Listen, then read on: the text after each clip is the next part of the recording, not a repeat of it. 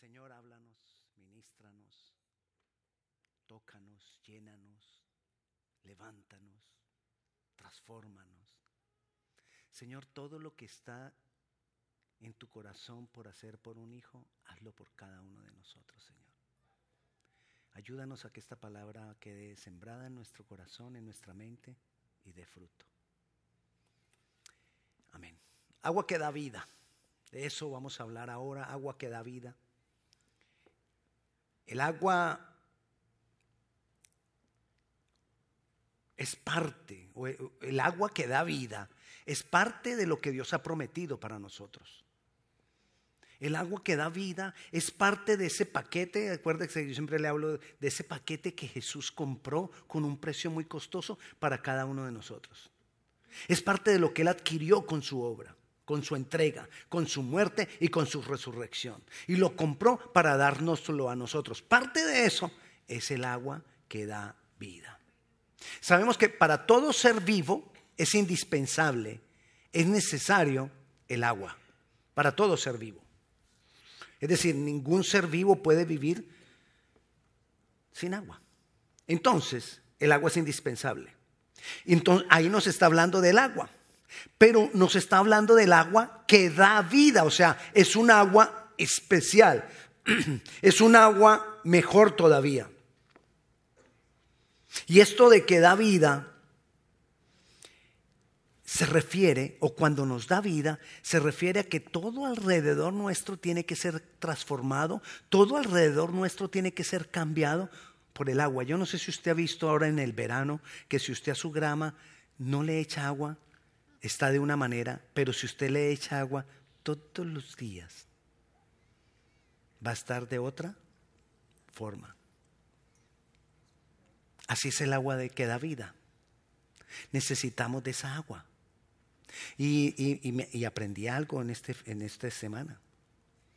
Que así yo le eche agua todos los días, si no le echo el suficiente tiempo de agua, no sirve. Entonces que le tengo que echar media hora de agua a la grama para que sirva y todos los días, en este tiempo, para que aprenda. No solamente le damos palabra aquí. Ok, entonces, Esta vida de que la que estamos hablando tiene que, tiene que ver con mejorar todas nuestras áreas. Eso que le dije de la grama, guárdemelo ahí. Antes de irnos, antes de terminar, me acuerda, pastor, ¿qué es lo, que, es lo de la grama? Gracias. Entonces te decía que esto que, que, del agua que da vida tiene que ver con mejorar todas las áreas. Cada área tiene que ver con un proceso de transformación, esto del agua que da vida. Tiene que ver con un proceso de fructificación. Tiene que ver con un proceso de progresar. Tiene que ver con un proceso de crecimiento. El, agua que da vida, nosotros la necesitamos para que llegue a todas las áreas de nuestras vidas. Un ser humano, cuando tiene vida, crece física, físicamente, emocionalmente, intelectualmente, espiritualmente. Nosotros como seres vivos debemos crecer en diferentes áreas, hablando en lo espiritual. ¿Por qué necesitamos crecer espiritualmente? O crecer espiritualmente me refiero a que sea el espíritu que dirige nuestras vidas. Nuestras vidas pueden estar dirigidas o por el cuerpo, instinto, me dieron ganas de y eso hice, me dieron ganas, me dieron ganas, me dieron ganas. Instinto. El alma sentí. Entonces vivos por sentires. Sentí que debía hacer esto, sentí que debía hacer lo otro, sentí, sentí, sentí. Por el Espíritu, cuando Dios me guía, cuando Dios me habla, cuando Dios me ministra. eso somos nosotros cuando somos dirigidos entonces necesitamos esta agua de vida para poder ser dirigidos por el Espíritu. Cuando somos dirigidos por el Espíritu vamos a agradar a Dios. Cuando somos eh, eh, eh, dirigidos por el Espíritu vamos a poder hacer la voluntad de Dios. El deseo de Dios es que tú y yo hagamos su voluntad, pero qué difícil es hacer su voluntad cuando lo hacemos en la carne, o es decir, cuando lo hacemos por el alma o por el cuerpo. Pero cuando lo hacemos por el Espíritu es fácil. Hay veces nos cansamos de la vida cristiana, estás en la carne. Porque la vida cristiana no cansa. Porque la Biblia dice que la carga que el Señor pone es liviana. Y no solamente es liviana, Él nos la ayuda a cargar. Entonces, necesitamos el agua de vida, el agua que da vida para disfrutar de Dios. ¿Sabes Dios qué desea? Dios, más que nosotros no pequemos, más que nosotros cumplamos todos los mandamientos, Él desea que nosotros lo aprendamos a disfrutar a Él. Y para aprender a disfrutar a Dios, mira, hoy te quiero decir, olvídate de que tienes que dejar de pecar. Olvídate que tienes que cumplir leyes y que tienes que cumplir mandamientos. Olvídate de eso. Preocúpate por disfrutar a Dios. Y vas a ver cómo tu vida es transformada. Preocúpate que tu, que tu gol, que tu propósito, que, que te enfoques, que tu target, que lo que tú tienes ahí en mente sea, voy a disfrutar a Dios. Pero no como tú quieres, sino como Él dice que lo disfrutemos. Y cuando tú lo disfrutas, como Él dice que lo disfrutemos, vas a ver diferencias en tu vida. Necesitamos el agua de vida. Recuerda este principio que algunas veces te lo he dicho. Lo espiritual maneja lo natural. Lo que no se ve espiritual determina lo que pasa en lo que se ve físico, material o natural. Por eso el Señor dijo que lo que se ve fue hecho de lo que no se ve. Por eso cuando Él fue a crear todas las cosas, Él, Espíritu, dijo, hágase la luz, lo espiritual gobernó lo natural y ¿qué pasó? La luz se hizo. Y así sigue ocurriendo todo. Es decir, cuando tú estás viendo una situación, algo espiritual está detrás de esa situación. Entonces, cuando hablamos de discernimiento espiritual, es poder discernir qué espiritual está detrás de esa situación que está pasando. Esto solamente es para que nosotros lo entendamos. Lo espiritual, nosotros necesitamos entonces, para poder vivir lo espiritual, necesitamos de esa agua que da vida. ¿Te imaginas nosotros pudiendo vivir toda nuestra vida manejada desde lo espiritual? ¿Te imaginas cuántos líos te hubieras evitado? Yo me imagino una cantidad de situaciones que yo me hubiera evitado. ¿No se lo imagina usted, las suyas? Bueno, poca imaginación tiene. Yo mejor sigo con lo mío. Entonces nosotros tenemos que tener dominios, necesitamos tener dominio sobre lo espiritual. ¿Y qué necesito para tener dominio sobre lo espiritual? De ese agua que da vida. Lo necesitamos. Necesitamos también arreglar un término espiritual. Porque a veces pensamos que todo lo espiritual es lo que anda así en los aires. Lo que no se ve es todo el espíritu. Desde cierto punto de vista mínimo, sí, porque los demonios son espíritus. Pero desde el punto real, lo espiritual es lo que verdaderamente es provocado por el espíritu. Hay personas que desarrollan mucho su alma. Y en el desarrollo de su alma pueden hacer grandes cosas, pero es pura alma. Nosotros somos cuerpo, alma y espíritu y necesitamos aprender a desarrollar lo espiritual. El cuerpo me hace consciente de, este mundo. El alma me hace consciente de mí mismo, de lo que yo quiero, de lo que yo puedo, de lo que yo, del yo, del yo y el yo. Entonces, cuando una persona desarrolla muchas cosas interiores separado de Dios, ha desarrollado mucho yo, mucha alma, mucho ego. Y lo espiritual se parece a lo del alma. Son como el trigo y la cizaña. Son idénticos. La diferencia entre el trigo y la cizaña es que la cizaña no da fruto y el trigo sí da fruto. Entonces, yo necesito del agua que da vida para poder tener una vida espiritual. La vida espiritual es cuando el Espíritu de Dios, la parte mía, ya les dije que el cuerpo somos para darme cuenta de lo que pasa afuera de mí. El alma para darme cuenta de lo que yo quiero, de lo que a mí me gusta, de lo que yo, yo, yo, yo. El espíritu es para darme cuenta de lo que Dios quiere, de quién Él es, de su voluntad, de su amor, de todo lo de Él. Entonces cuando yo recibo de ese agua de vida, empiezo a crecer en lo espiritual. Y lo del alma y lo del cuerpo empieza a ser manejado por lo espiritual. ¿Lo tiene? Entonces, ¿qué necesitamos? Agua de vida. Por eso necesito hablarte del agua de vida. Primero, el único medio para nosotros adquirir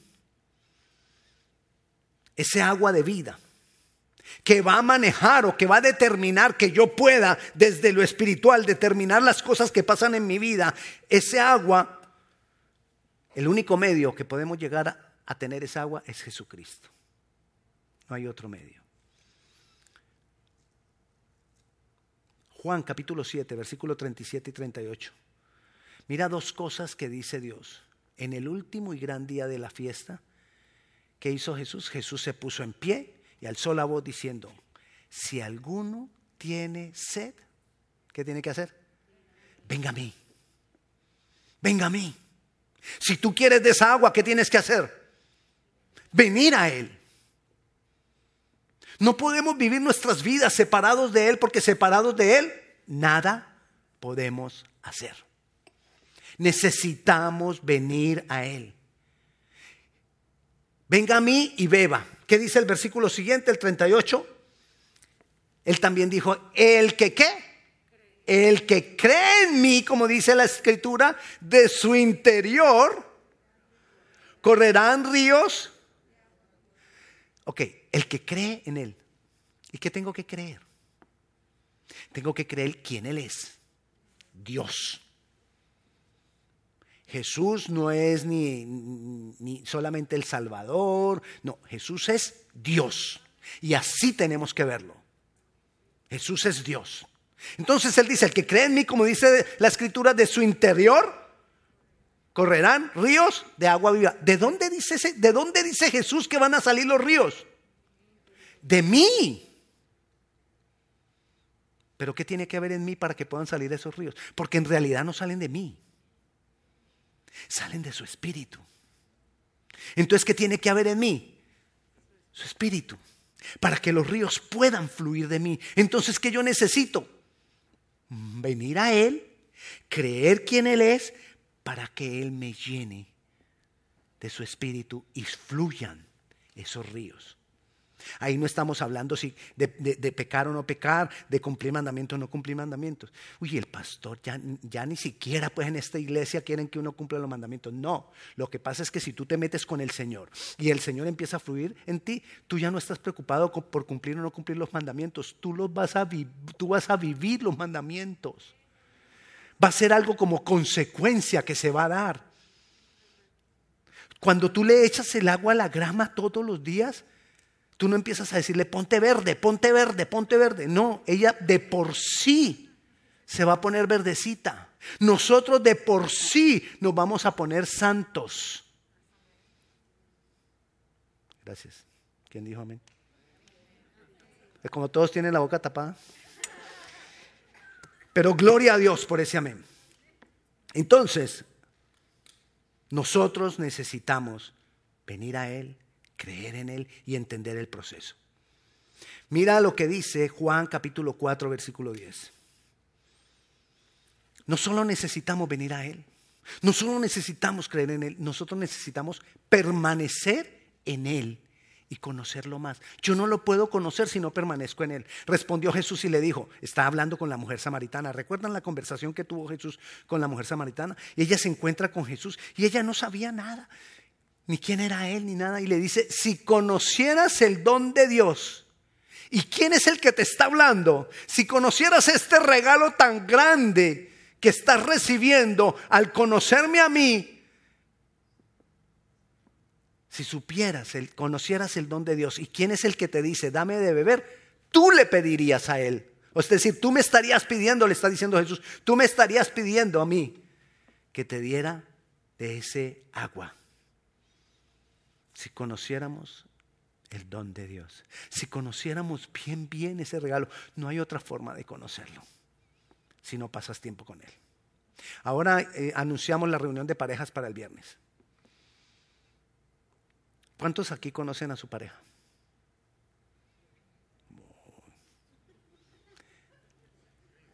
¿Y por qué lo conoce? Porque se lo presentaron un día y ya lo conocí. Ah, porque vives con él. Porque conoce sus olorcitos, porque conoce sus, sus, de- errorcitos, porque conoce sus desórdenes, porque conoce sus gustos. Ah, también conoce sus fortalezas. Mi esposa ya empezó a hablar de mí. Sus fortalezas, ¿qué más? Sigue hablando, sigue, sigue, por favor. Sus virtudes. Todo eso lo vamos conociendo de pasar tiempo juntos. ¿Cuántas veces no te he dicho yo a ti, quien sabe verdaderamente si tú eres espiritual o no lo eres, es tu mujer o tu marido? Esa, o tus hijos que viven contigo. Ellos son los que verdaderamente saben si somos, si somos espirituales o no, porque aquí en la iglesia todos nos vemos lindos. Y con la boca tapada, más lindos. Usted viera, yo les se lo he dicho muchas veces, cuando yo me siento ahí y, y los veo a todos con la mano levantada, y yo, ay Señor, qué lindo. Claro, pero allá en la casa, más lindos, gloria a Dios. Oiga, Ernesto, Ernesto, están hablando de ti. Ok. ¿A qué voy con esto? A que necesitamos pasar tiempo con Él. Si tú supieras el regalo tan grande que tienes, te transmito lo que Jesús le dijo a la mujer samaritana. Si tú pudieras entender la magnitud de ese regalo tan grande que nosotros tenemos de poder tener acceso a Él. ¿Y sabes qué ha hecho Él? No solamente es Él, sino que Él nos da el Espíritu Santo. Entonces es más aún todavía. Tenemos dos por uno. Y como el Padre, el Hijo, el Espíritu Santo son indivisibles, entonces tenemos al Padre. O sea que tenemos a Dios en toda su dimensión, en toda su magnitud, en todo lo que Él es. Y muchas veces no lo disfrutamos. Está hablando de disfrutar cuando Él le dice a la mujer, es que si tú entendieras, tú ya no me, tú, tú, tú me pedirías agua a mí. Porque aprenderías a disfrutar esto. Necesitamos aprender a disfrutar a Dios. No busquemos a Dios únicamente porque hay que cumplir, porque, ay, es que hay, no, y, y es que, mm, y si se aleja de Dios le va, pero mal. No lo busques por eso. Busquémoslo porque lo queremos disfrutar. Porque queremos aprender a gozarnos con Él.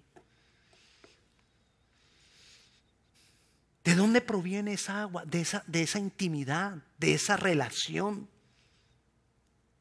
de esa comunión. Mira lo que dice Ezequiel 47, capítulo 47, versículo 1. Está hablando de, de, de, las aguas que salen del santuario, de las aguas que salen de la casa. Las aguas salen de la casa de Dios. Y la casa de Dios es la comunión que nosotros tenemos que con Él, porque la casa tiene que ver con su presencia. Me hizo volver luego a la entrada de la casa y aquí las aguas que salían de debajo del umbral de la casa hacia el oriente, porque la fachada de la casa estaba al oriente, y las aguas descendían debajo hacia el lado derecho de la casa, al sur del altar. Salían del altar. Por eso nosotros vemos a los hombres de Dios en la antigüedad levantando altares para Dios. ¿Qué es levantar un altar? Levantar un altar es lo que entonces yo hago para Él. Y estamos hablando de disfrutarlo. Entonces, ¿qué es lo que yo hago para Él? ¿Cómo yo voy a hacer para formar un espacio para estar con Él? Ese es el altar, el espacio que nosotros sacamos para estar con Él. Y no hablamos de espacio físico, estamos hablando de tiempo. Estamos hablando de tú dedicado a Él. Gloria a Dios, hermano, y yo te felicito si tú camino al trabajo estás orando, camino al trabajo estás leyendo, escuchando la Biblia, escuchando prédicas. Gloria a Dios y te felicito. Pero necesitas un altar. Necesitamos un tiempo exclusivamente Él y yo. Lo necesitamos. Porque ahí es donde se producen esos ríos. Porque en ese altar es donde se manifiestan esos ríos. Necesitamos de eso. Y entonces cuando esos ríos van fluyendo, todo a nuestro alrededor va cambiando.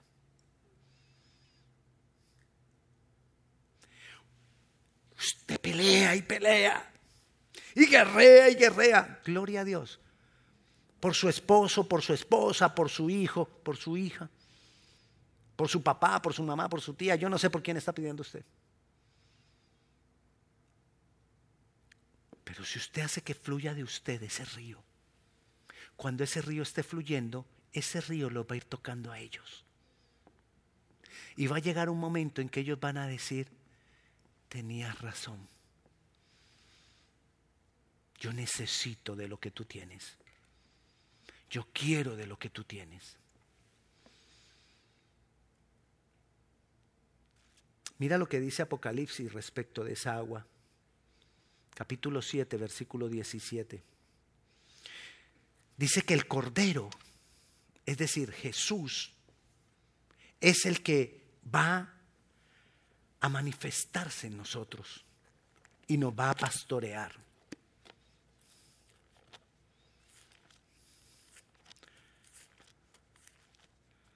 Se lo leo.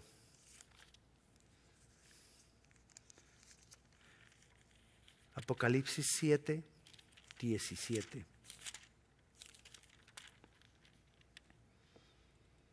Porque el cordero que está en medio del trono los pastoreará. ¿Y qué? Los guiará a fuentes de aguas de vida. Dios enjugará toda lágrima de los ojos de ellos.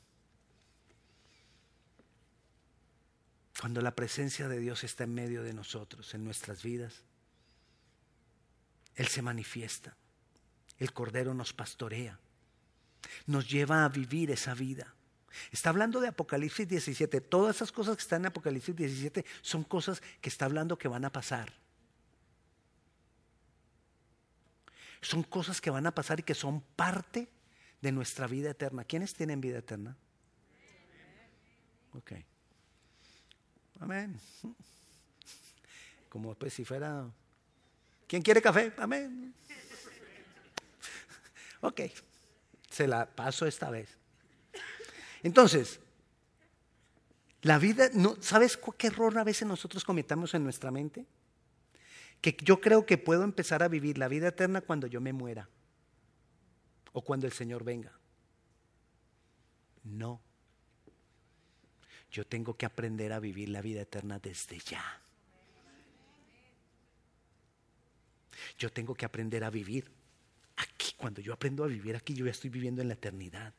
Si yo sigo viviendo en lo, en lo natural, en lo físico, aquí quedo pegado. Así como, como en mi país se dice pegado. Aquí, aquí quedo, pegado acá.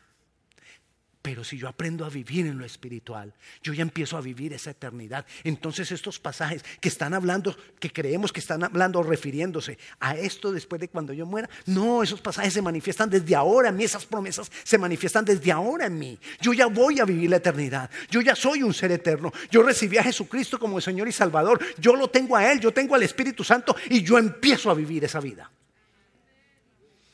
Entonces dice Apocalipsis 7 que el Cordero me pastoreará. Eso es vida eterna. Porque Él me va a pastorear por siempre. Él no va a dejar de pastorearme. Cuando nosotros empezamos a vivir esa vida en el Espíritu de Dios, ya empezamos a vivir la vida eterna. Y entonces dice ahí que enjugará toda lágrima de nuestros ojos. Se está refiriendo aquí. Porque cuando estemos allá, Él dijo, ya no habrá lloro ni lamento. Pero aquí está diciendo que van a jugar nuestros ojos. O sea que es cuando todavía hay lloro y lamento. Yo lo puedo vivir ya. Porque entonces cuando tengo temor, cuando tengo lloro, cuando tengo lamento, cuando tengo eh, situaciones difíciles, cuando, cuando no sé qué va a pasar, Él viene y se manifiesta mi vida. Aun cuando estoy llorando porque he pecado, Él viene y se manifiesta mi vida.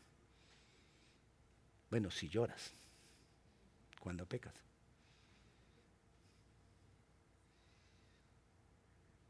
Necesitamos más y más de esa agua de vida. ¿Qué pasa cuando no, pienses en la grama? Piensa en, una planta, en un árbol frutal. ¿Qué pasa si tú no riegas el árbol? No da fruto. Pero ¿qué pasa si tú lo riegas? Fácil. ¿No sabe? Ah, no me vaya a decir todas las anteriores. Da fruto. O sea que cuando tú empiezas a recibir del agua que da vida, tú vas a dar fruto. El fruto que Él espera. Vamos a poder hacer lo que Él espera que nosotros hagamos. Vamos a tener una vida fructífera. Apocalipsis 22 es, el último capítulo de la Biblia. O sea que se está refiriendo también allá. Y mira lo que dice Apocalipsis 22, capítulo 22, versículo 1 y 2. Dice, después me mostró un río limpio de agua de vida. ¿De agua de qué? De vida. Resplandeciente como el cristal que salía del trono y del cordero. ¿De dónde salía? Del trono y del cordero. No del trono del cordero, no. Y del cordero, es decir, del mismo Jesús. Y nosotros tenemos a Jesús. Y nosotros tenemos su Santo Espíritu. Y dice el versículo 2, en medio de la calle de la ciudad, a uno y otro lado del río, estaba el árbol de la vida que produce doce frutos. ¿Qué hacía el árbol de la vida? Perdón, sí, el árbol de la vida que produce doce frutos, dando cada mes su fruto, y las hojas del árbol eran para la sanidad de las naciones. Está hablando allá. Pero yo lo puedo empezar a vivir ya. La vida, la, palabra nos habla de que nosotros somos árboles de justicia y que el árbol que está sembrado junto a corrientes de agua va a crecer, va a dar su fruto a tiempo y a destiempo. Sus, sus, hojas serán para la medicina y su fruto será para alimento de otros. Lo habla de nosotros, yo lo puedo vivir, pero necesito estar con el Cordero en comunión con el Cordero.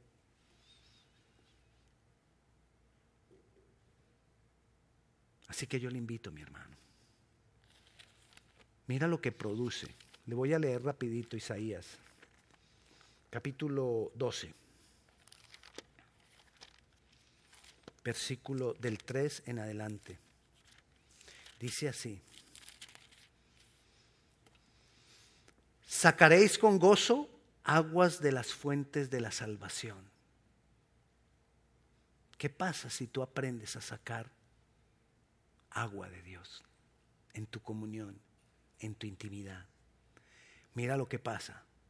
Y diréis en aquel día, cantad a Jehová. Ese cantad a Jehová, muchas versiones lo, lo traducen como dad gracias a Dios, dad gracias a Jehová. ¿Tú quieres esas aguas? Da gracias a Dios. Y cuando tú tienes esas aguas, das gracias a Dios. Es como un ciclo. Si tú das gracias, recibes de esas aguas. Y si tú recibes de esas aguas, vas a dar más gracias a Dios. Entonces dice que dad gracias a Dios Aclamad su nombre. Aclamad qué es? Es hablar, gritar, Jesús. A veces nosotros tenemos, parece, no solo nos han puesto la mascarilla, sino que a veces cuando son las cosas de Dios y las cosas que tienen que ver con Jesús, parece que nos hubieran cosido la boca porque no somos capaces de hablar, de gritar, Jesús, te necesito. No, le damos la gloria a Él. Aclamadle, darle la gloria a Él constantemente por todas las cosas que pasan.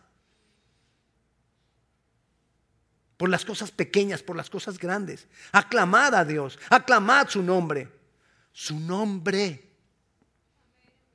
Tenemos que nombrarlo. Jesús. Jehová de los ejércitos. Haced célebres en los pueblos sus obras.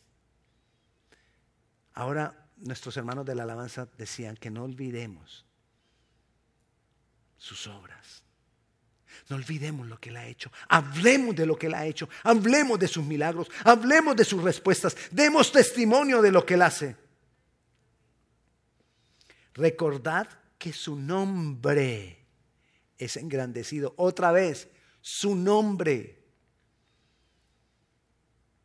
Cantad salmos a Jehová. Adórale, mi hermano, adórale. En tu casa, en todo momento. Cuando vas al trabajo, cuando estás esperando un transporte, cuando estás descansando, cuando estás haciendo deporte, en cualquier momento. Alábale, adórale, exáltale.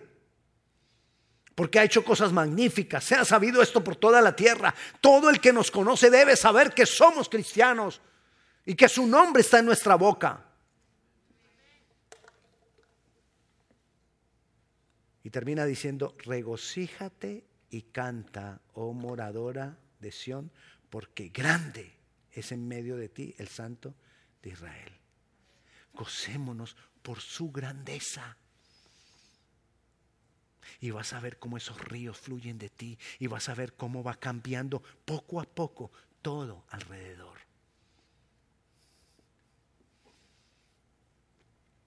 Le voy a contar un secreto es personal. No, no puede hablar de eso fuera. A mí me salen unos, mi esposa me va a regañar, unos, unas vejiguitas de carne aquí, así, así. Uno de los remedios para eso es saliva en ayunas. Y entonces ella me dice, eh, ponete saliva en ayunas, ponete, un día yo dije, bueno, que vamos a empezar a poner. Y me la puse un, día. Apenas me levanté. Y ella se levanta y me dice, ¡ay! Ya se te cayó. Con un día. Y yo le dije, ¿en serio? me dijo, sí, ya no la tenés. Yo me emocioné. Yo dije, eso no fue la saliva, eso fue el Señor. Y me fui para el espejo y me quité los lentes. Ahí está y me devolví a y ¿cómo así que se me quitó? Ahí está. Ay, sí, ahí está. Porque es un proceso. Porque necesitaría yo hacerlo y hacerlo y hacerlo hasta que caiga. Cuando se caiga, ya me dijo, cuando se caiga les da el testimonio. A lo que voy con esto es que no es que lo hagas un día. Es que no es que lo hagas mañana, es hoy o pasado mañana, es algo permanente, es algo que se debe volver tu estilo de vida, es algo que se te debe volver parte de ti. Esa búsqueda por Él, ese gozarte en Él, ese descansar en Él. Y entonces Él te va a llevar a que seas fructífero y a hacer todo lo que Él espera. Pongámonos de pie, vamos a orar. Padre Santo, Señor Jesús,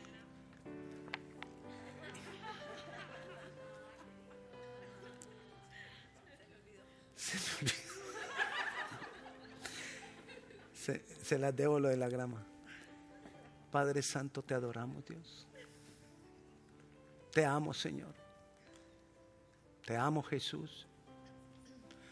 Señor, nosotros no somos los más perfectos, ni los más buenos, pero aquí estamos, con una grande necesidad de ti, Señor con una enorme, Señor, necesidad de más de ti, con una enorme necesidad de conocer ese gran regalo que nos ha dado el Padre, con una gran necesidad de saber más de ti, de conocerte más, con una gran necesidad de recibir de esas aguas que solo tú nos puedes dar a través de tu Santo Espíritu, Señor. Necesitamos de ti, de tu Santo Espíritu. Necesitamos que tú nos llenes. Ayúdanos, Señor, a tomar una decisión firme de buscarte, de tener comunión contigo, Señor, que sea algo personal, que no es porque mi mamá me dijo, ni porque mi papá me dijo, ni porque mi esposa me dijo, ni porque mi esposo me dijo, ni porque mi hijo me insiste. Es porque tú me lo has revelado, Señor. Yo te clamo, Espíritu Santo, que descienda esa revelación tuya sobre cada uno de nosotros, para que cada uno de nosotros decidamos buscar más y más de esas aguas. Decidamos buscar más, ser llenos más y más de ti, Señor. Aquí estamos, Dios. Nos disponemos delante de ti, Señor. Y yo clamo, Padre Celestial, para que tú, nos des el permanecer en, ese, en esa decisión a todo aquí aquel que ha decidido, que ha dicho yo quiero. Pero aquel que no ha dicho nada, Señor, tócale también el corazón. Tócanos a todos, Señor. A los que están allá en, en su casa, Señor, escuchando, viendo el servicio con nosotros en unidad. Yo clamo, Padre Celestial, para que a todos, aquel que lo ve entre semanas, Señor, yo clamo para que a todos, Señor, tu palabra venga y cumpla el propósito por el cual ha sido enviada, Señor. Señor, yo te doy gracias por la vida de mis hermanos, yo los bendigo y yo clamo, Padre Celestial, para que tú te glorifiques más y más en nuestras vidas. Yo clamo, Espíritu Santo, para que tú obres más y más en nuestras vidas, Señor. Y que arda en nosotros un deseo de buscarte y que aprendamos a gozarnos en tu presencia, Dios. En tu presencia, Señor. Te damos gloria y te damos honra en el nombre de.